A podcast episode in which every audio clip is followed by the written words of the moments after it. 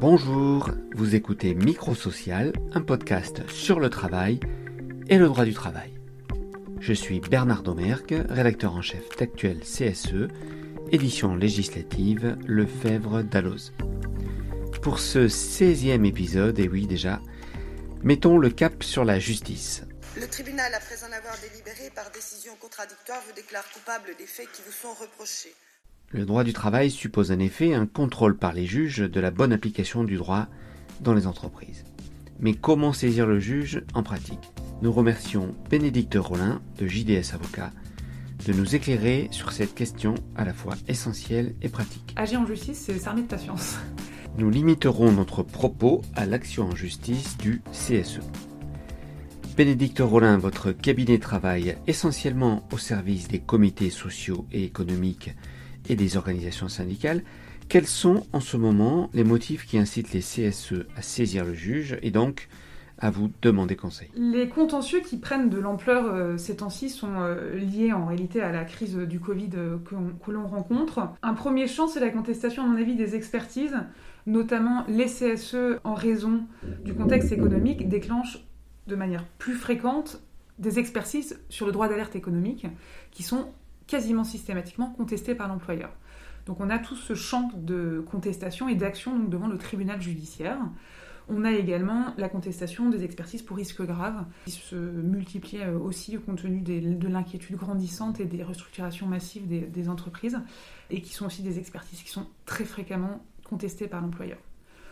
L'autre champ qu'on constate également, c'est que euh, les CSE euh, ont été confrontés à l'annulation d'un certain nombre de leurs activités sociales et culturelles, et donc se retrouvent en conflit avec des agences de voyage qui refusent le remboursement des frais de transport, euh, enfin des frais engagés dans le cadre euh, des, contrats qui étaient prévus et qui refusent les conditions d'annulation qui ont été prévues d'ailleurs mmh. spécifiquement par le gouvernement. Pardon, excusez-moi, il y avait une possibilité d'avoir euh, donné par le gouvernement. Exactement. Euh, pour éviter justement la, mise en difficulté économique des prestataires. Donc, euh, Tout à fait, mais on, a, on rencontre un nombre de difficultés, y compris sur ces, euh, sur ces avoirs, et donc qui génère du contentieux au sein du cabinet. L'autre contentieux qui fait masse ces temps-ci, c'est évidemment les contestations des décisions relatives au plan de sauvegarde de l'emploi, au PSE, puisque le CSE peut contester l'homologation et la validation de ces décisions devant donc les juridictions administratives, mais évidemment ces contentieux, compte tenu du contexte, sont en train de de grossir euh, au fur et à mesure. Ces contentieux voilà, prennent de l'ampleur par rapport à un contentieux global qui est, euh, qui est constant, puisque le CSE, donc premier point, a des prérogatives de contrôle de l'action économique de l'employeur. Il va donc avoir un certain nombre de champs de contestation à ce titre-là, notamment dans le cadre des informations-consultations, où euh, le manque d'informations génère toujours beaucoup de contentieux, y compris aussi un peu plus ces temps-ci, puisqu'on a plus d'informations-consultations liées aux modifications nécessitées par la, la crise du Covid et évidemment euh, des actions aussi liées à l'entrave ou ce genre de choses, et aux autres expertises qui sont ouvertes au CSE. Le CSE peut aussi être employeur. Cette spécificité va générer un contentieux particulier devant le prud'homme, où euh, de manière assez exceptionnelle, le CSE va se retrouver en qualité d'employeur devant les juridictions. L'autre point, donc, c'est toutes ces questions liées aux activités sociales et culturelles, où le CSE, de manière récurrente, donc c'est des procès qui sont récurrents au sein du cabinet, euh, qui sont liées notamment aux imprimantes, aux contrats de leasing qui lient le CSE, ou aux contrats de billetterie et de logiciels de gestion de comptabilité, qui sont vendus euh, au CSE comme étant des outils euh, faciles à utiliser et qui vont faciliter grandement la gestion des activités sociales et culturelles, et qui s'avèrent en réalité parfois très complexes et difficiles de, maniabilité pour un non-professionnel. Et c'est la raison pour laquelle les CSE veulent résilier ces contrats qui sont souvent signés sur une durée euh, longue.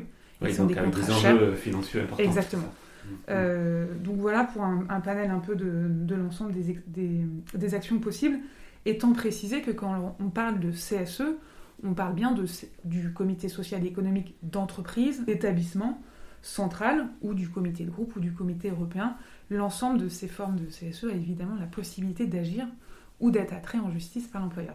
Alors quand on n'est pas avocat ou juriste, la justice ça fait un, peu peur. Quand on est élu euh, membre d'un CSE, comment savoir euh, si on veut agir en justice contre son employeur, contre un prestataire, contre un, pourquoi pas un salarié ou un, un collègue, je ne sais pas. Euh, comment savoir à quelle juridiction il faut, il faut s'adresser? Alors, Il y a déjà un, un point qui peut être simple, c'est que si le litige a trait à un contrat de travail, c'est le Conseil du prud'homme. On est dans une compétence exclusive, donc c'est bien devant le Conseil du prud'homme qu'il faudra se rendre. Pour le reste, la plupart des cas, nous sommes devant le tribunal judiciaire, et c'est bien vers le tribunal judiciaire qu'il faudra euh, aller euh, s'adresser, ou attraire son adversaire, pour quasiment l'ensemble des autres prérogatives. Excusez-moi, le tribunal judiciaire, avant on disait le tribunal de grande instance ou tribunal d'instance, c'est ça, c'est le nouveau nom en quelque sorte. Tout à fait, c'est l'héritier du tribunal d'instance et du tribunal de grande instance, et donc c'est lui qui est spécifiquement, dans la plupart des cas, qui va gérer les, les contentieux du, du CSE. Ce qu'il faut comprendre en revanche, c'est que le tribunal de commerce n'est pas compétent a priori.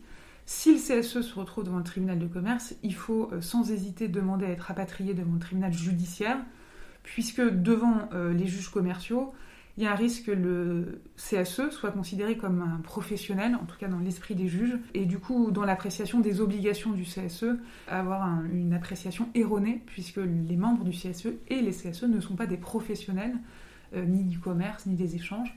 Et donc, euh, il est important de, ne pas se retrouver dans le tribunal de commerce. Y compris pour les litiges que vous évoquiez sur les imprimantes ou des contrats Tout à fait. Comme le CSE n'est pas un commerçant, il est en droit euh, de demander à être jugé devant le tribunal judiciaire. Et c'est un conseil important.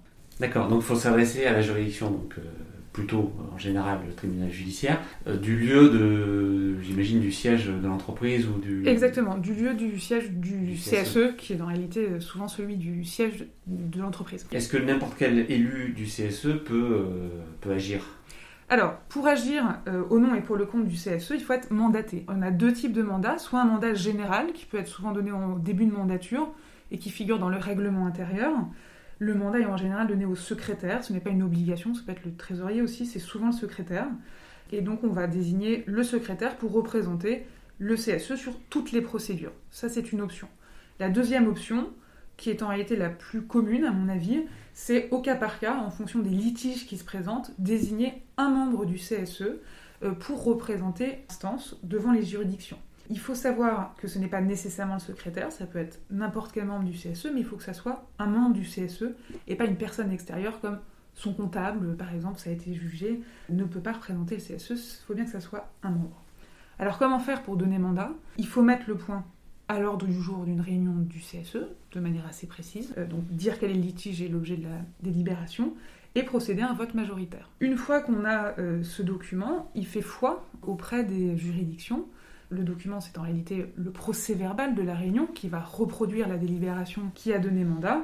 Ce procès verbal, une fois adopté et signé par le secrétaire, va permettre d'attester du fait que la personne qui a été élue pour représenter agit bien au nom et pour le compte du CSE au sein de, l'instance. Et une fois qu'on a ce procès verbal, comment on le fait valoir? Comment euh, on saisit euh, en pratique le, tribunal? J'imagine qu'il ne suffit pas de passer un coup de téléphone au greffe du, du tribunal judiciaire pour euh, que l'affaire commence Alors effectivement, pour saisir le tribunal, on a deux possibilités. Il faut en général présenter un argumentaire écrit auprès du tribunal. Devant le tribunal judiciaire, cet argumentaire écrit s'appelle l'assignation. Devant le CPH, on va parler d'une requête. Cet argumentaire comporte trois parties.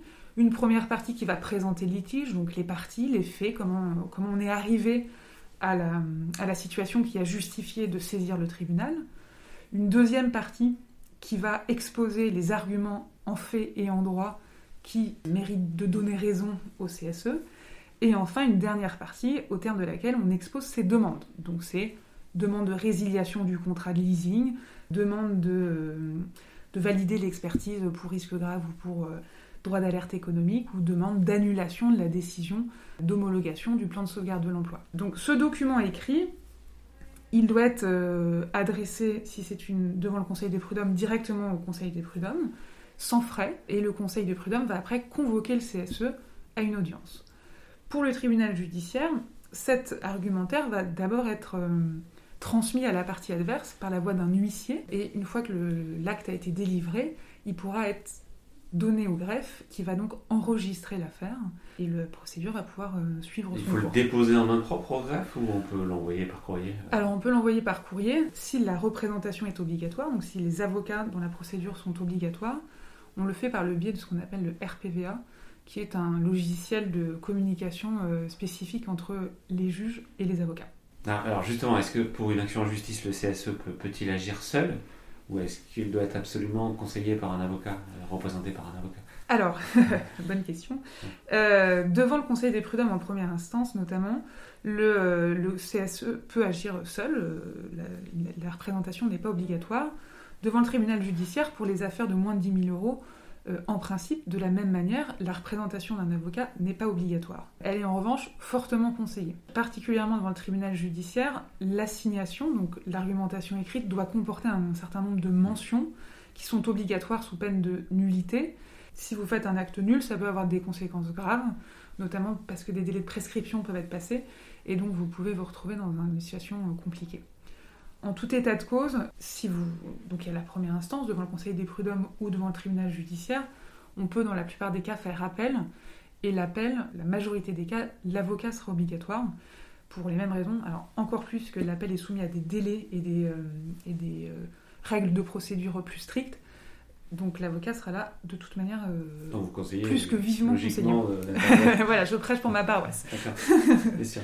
Mais alors, est-ce que ça, représente un coût pour le CSE de saisir la justice Est-ce que c'est gratuit? Alors, ça représente un coût, effectivement. Ce qui est, payant, c'est la délivrance de l'assignation par la voie de l'huissier. Le coût est d'environ entre 100 et 200 euros.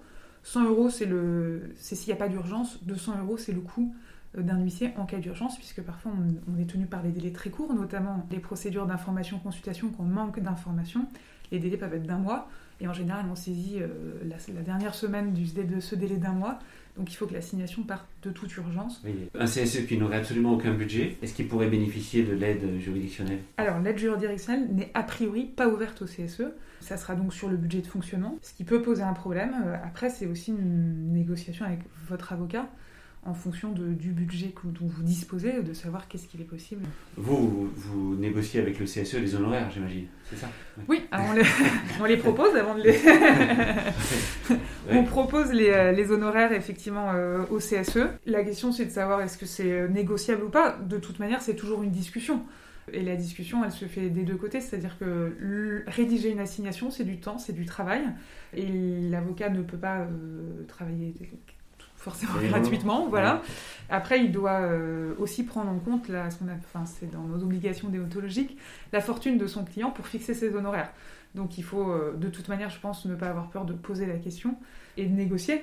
Après, ça sera oui ou ça sera non, mais euh, en tout cas, il n'y a pas de raison d'avoir peur d'aborder cette question. Il n'y a pas un barème euh, qui existe euh, Non. Non, non, c'est vraiment fonction du client et de la complexité du dossier, puisque évidemment, les dossiers n'ont pas une complexité égale du tout. Est-ce qu'on peut changer d'avocat en cours de procédure? Oui.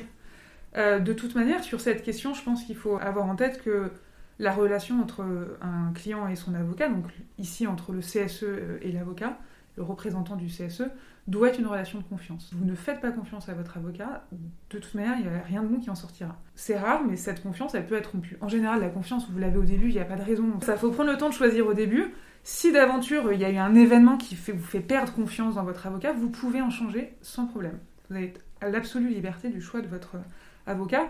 Après, il y a des moments où c'est plus ou moins opportun. C'est-à-dire que si vous changez d'avocat une semaine avant la plaidoirie, votre avocat peut être très bon, le nouveau, euh, mais il y a un temps de, connaissance du dossier qui est risqué. Vous faites un choix risqué. Alors, à partir du moment où la justice est, euh, effectivement saisie par le CSE ou par l'avocat du CSE, est-ce qu'on sait combien de temps il faut euh, attendre pour avoir une, une, audience et donc un jugement qui va intervenir? Est-ce qu'on a une idée des délais alors, ça, c'est une, très bonne question qui est récurrente. Euh, si vous saisissez en référé, qui est une procédure d'urgence, vous aurez la date d'audience dès le début, sauf renvoi, mais euh, si euh, tout le monde est diligent, a priori, la date d'audience, vous l'avez dès le début. Pour les autres procédures, donc qui sont des procédures au fond, notamment devant le tribunal judiciaire, vous n'aurez pas la date immédiatement, puisqu'on a ce qu'on appelle une procédure de mise en état, qui est une mise en état de l'affaire, et donc en réalité, au début, vous allez avoir des audiences de mise en état qui sont ce qu'on appelle des audiences de procédure, qui vont permettre aux parties d'échanger leurs conclusions et leurs arguments, ce qui peut prendre en général, les délais sont malheureusement longs, qui n'a pas été arrangé par le Covid. Donc vous pouvez avoir la date d'audience euh, 8 mois, euh, entre 8 mois et 14 mois après avoir saisi mmh. le tribunal, ce qui est effectivement très long. Et ce qui n'est pas forcément toujours compréhensible euh, du fait de ne pas avoir cette date butoir euh, par les parties, mais c'est le fonctionnement des tribunaux et donc ça, on ne peut rien faire. Pour le Conseil des prud'hommes, vous aurez les dates plus rapidement. Alors, vous aurez les dates rapidement, mais pas l'audience rapidement. Le Conseil des prud'hommes, dès que vous saisissez, enfin très rapidement, vous avez un mois ou un mois et demi après, vous allez avoir la date de l'audience du Bureau de conciliation et d'orientation, euh, qui va faire essayer de concilier les parties. Et à l'issue de cette audience, vous aurez immédiatement la date bureau de jugement où l'affaire sera plaidée. Les dates, vous les avez rapidement. Malheureusement, les dates sont très lointaines. Selon certains conseils, ça peut. Exactement. être, actuellement, six mois, euh, un an. Euh. Devant le Conseil de prud'homme de Nanterre, c'est actuellement en 2023, fin 2023. 2023. Exactement. Après, c'est vrai que tout au long de procédure, les, enfin, nous, les clients nous appellent régulièrement en nous demandant mais qu'est-ce qui se passe en fait? Pourquoi c'est aussi long Et on est euh, voilà, désarmé en leur disant on ne peut rien faire, rien n'est possible pour accélérer. C'est malheureusement euh, la traduction concrète du manque de moyens et de magistrats. En même temps, pendant ce temps-là, il se passe quand même des choses. Alors il y a des échanges effectivement d'écriture, hein. mais mm. ça pourrait, les délais pourraient être beau. S'il y avait plus de juges, ça serait beaucoup plus réduit. Vous parliez du référé. Le référé, c'est quand même réservé à certains types d'affaires. Oui, alors c'est euh, réservé à des, euh, à des affaires donc, qui sont urgentes. Cette condition d'urgence est réellement appréciée par les juges, donc euh, si vous y allez et que vous n'avez pas d'urgence, mhm. vous serez débouté, donc on dirait que vous n'avez rien à faire en référé, et vous serez renvoyé sur les procédures au fond. Donc là, vous aurez perdu, en pensant aller plus vite, vous aurez perdu un temps précieux, voire entre peut-être peut six mois. C'est effectivement des procédures qui sont réservées à des cas d'urgence ou à des cas où, le, où les droits du CSE seraient en péril. Il faut juger le plus rapidement possible pour euh, mettre fin euh, aux troubles qui sont en, jeu. Un CSE donc, euh, qui agit en justice, donc qui, a une date, qui finit par avoir une date d'audience même éloignée, est-ce qu'il doit prévoir d'y consacrer quand même un certain temps? Comment optimiser ça du point de vue du, du CSE La personne qui, qui, va agir, est-ce qu'elle est qu'elle doit prévoir des réunions régulières avec son avocat Alors, il y a une réunion du début pour avoir euh, une vision d'ensemble et euh, une connaissance du contexte et des enjeux qui motivent l'action. il y aura ensuite une deuxième étape importante, c'est la rédaction donc, de l'argumentaire, où il y aura un, temps de correction de la personne mandatée par le CSE. Les corrections, elles portent notamment sur les, les faits, c'est-à-dire que l'avocat connaît mieux le droit, mais les faits, il n'était pas là. C'est euh, aussi les clients qui apportent leur éclairage, et les faits sont tout aussi importants que le droit. Donc il est important d'être précis euh, et, complet sur ces questions. Il y aura un deuxième temps, c'est la réception de l'argumentaire de l'employeur, où là aussi les observations du client, donc de la personne mandatée, mais qui va aussi euh, faire part de ses questions aux autres membres, pour avoir un éclairage donc, sur les réponses à donner à l'argumentaire de l'employeur. Et ensuite, c'est toujours préférable d'être là, ce n'est pas une obligation. Il y a évidemment le temps de la plaidoirie, où euh, la personne désignée par le CSE peut évidemment, enfin l'ensemble d'ailleurs des membres du CSE pourrait venir, puisque les audiences sont publiques, mais euh, en général, c'est la personne mandatée par le CSE qui est présente à l'audience et qui fait ensuite un compte-rendu aux autres membres. Et qui peut être, euh, qui peut être amené à intervenir à la demande du juge euh, ou du président de Oui, il, il, peut être. alors, pour le coup, là, c'est seule la personne qui est mandatée par le CSE qui peut intervenir, puisque c'est lui qui représente le CSE. Il peut être appelé à intervenir à l'oral, c'est très rare. Une fois que l'audience a eu lieu, donc le jugement intervient tout de suite à, l'audience, enfin à la fin de l'audience, où euh, il y a une forme de délibéré, et donc la, solution est rendue euh, plusieurs semaines, voire plusieurs mois après. Comment ça se passe? Alors, effectivement, à l'issue des plaidoiries, euh, la décision n'est plus rendue, comme on dit, sur le siège. Ça n'arrive quasiment jamais. Il y a donc un, délai qui s'appelle le délibéré, durant lequel le juge va étudier le dossier et euh, rendre sa décision. Les délibérés euh, sont eux aussi de plus en plus longs. On a en général la décision entre un mois et trois mois à l'issue de l'audience de plaidoirie. Agir en justice, c'est s'armer de patience. Ça fait partie euh, maintenant du, entièrement de l'action. ça va arriver, mais il faut être patient puisque les délais sont très longs. Oui, donc c'est aussi à appréhender dans la décision ou pas de saisir le juge. Tout à fait. Alors c'est vrai que c'est d'autant plus dur pour les particuliers, ça l'est un peu moins pour le CSE, je trouve, d'attendre, mais c'est quand même, euh, enfin ça dépend des questions. Il y a des questions qui sont euh, très urgentes. Hein. moi j'avais un, CSE qui avait des problèmes de budget sous-estimés, mais de manière très importante, et en fait ça a duré un temps infini. Concrètement, ça pesait sur leur mission de ne pas avoir de budget, euh, enfin les budgets attendus et qui était sans, sans doute dû. Petite parenthèse, on peut penser qu'avec les difficultés euh, qui entraînent peut-être des PSE ou même l'activité partielle, euh, les budgets vont être euh, sans doute réduits. Donc, Tout à fait. Est-ce qu'il y aura peut-être des contentieux liés à ça Vous en avez déjà? Non, non, j'en ai pas, on n'en a pas encore eu. Ouais. ça viendra certainement. Ah. mais effectivement, toute cette, crise va impacter à la baisse les budgets du, des CSE. Une fois que le, les élus du CSE prennent connaissance du jugement, s'il leur est favorable, bon, dire c'est tout bénéfice, et puis peut-être que à ce moment-là, l'adversaire, l'employeur ou le prestataire va, va, faire appel. Mais si la décision est défavorable, comment estimer si ça vaut le coup ou pas de faire appel? Si la décision est favorable, euh, effectivement, tant mieux. Il est quand même intéressant de savoir qu'on a a priori gain de cause, les frais d'avocat, les frais de justice sont remboursés, y compris les frais d'huissier euh, qui ont été engagés au début pour euh, délivrer l'assignation. Euh, c'est un point important à mon avis. Qui est-ce qui les prend en charge? C'est le, le perdant? Exactement, c'est la partie euh, adverse. Si la décision est défavorable, donc en général, euh, en revanche, les frais d'avocat et d'huissier sont bien à la charge de la personne qui a, qui a saisi la juridiction, il faut à mon avis avoir recours à son avocat, qui lui va pouvoir donner une, une analyse de la décision et des chances de, de succès d'un recours en appel. Ça dépend vraiment de l'appréciation des juges. Parfois, les juges ont très bien argumenté pour autant, euh, on a envie de répondre parce qu'on considère qu'on a des arguments, y compris sur ce que le juge a dit et qui nécessite donc d'être réexaminé par la cour d'appel.